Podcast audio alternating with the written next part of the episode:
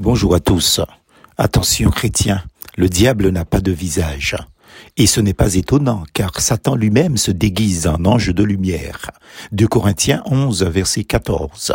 L'adage populaire dit « le diable n'a pas de visage », pour expliquer qu'il ne se manifeste pas avec des cornes, une queue et sa fauche à la main, comme l'imaginaire populaire et fécond de l'homme le présente.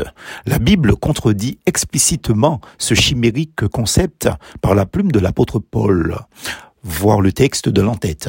Et nous rappelant, soyez sobres, veillez, votre adversaire, le diable, comme un lion rugissant, rôde autour de vous, cherchant qui dévorer. 1 Pierre 5, verset 8.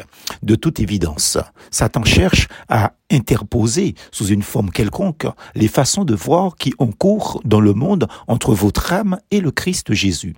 Il lui est complètement égal que ce ne soit qu'un peu de cet état d'esprit ou que ce soit sous une forme ou une autre. Si vous saviez le peu qu'il lui faut pour atteindre son but, vous seriez épouvanté. Il ne le fait pas seulement par des méthodes grossières, choquantes ou dégoûtantes. Non, car à ce stade, c'est déjà l'amplification du mal. C'est déjà la ruine visible et non son début. Ce n'est ni par quelque chose, ni par quelqu'un d'éblouissant qu'il cherche à vous anéantir, mais par des, des, petites choses qui semblent inoffensives, anodines et qui parfois ne choqueraient personne.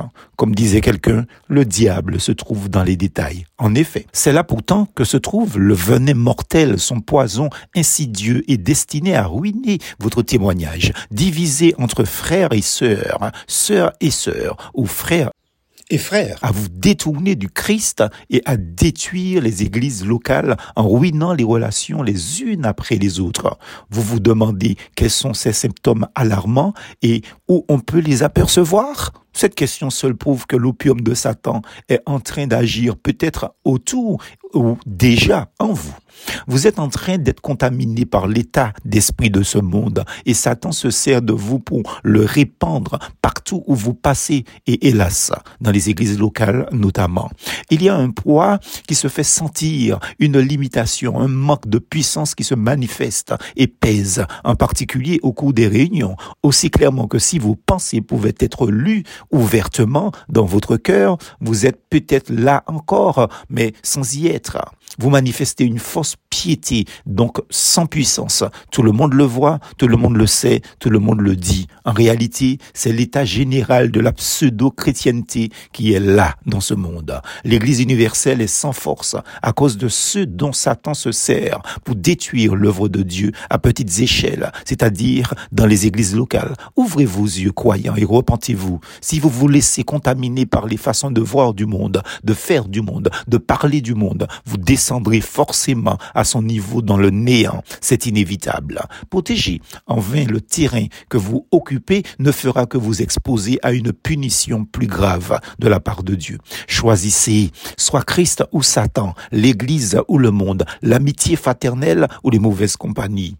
Ce ne peut jamais être Christ et le monde à la fois, ni l'Église et les mauvaises compagnies en même temps. La grâce de Dieu qui, dans votre ignorance, vous a tiré hors du monde est une mais Dieu, après vous avoir séparé du monde, ne vous permettra jamais de bafouer cette grâce ou de jouer au yo-yo avec elle et de salir le nom précieux et le témoignage glorieux de Jésus-Christ. Souvenez-vous que si vous prenez la position d'être son disciple avec ses privilèges, c'est une immense bénédiction. Mais cela peut être aussi une position extrêmement dangereuse. Si vous voulez protéger votre vie, car il y aura des persécutions, mais avec la promesse dans le siècle à venir de la vie éternelle. Manque 10, verset 30. Attention, si vous n'appartenez pas réellement au Seigneur, ce serait comme être dans la salle des noces sans avoir l'habit des noces.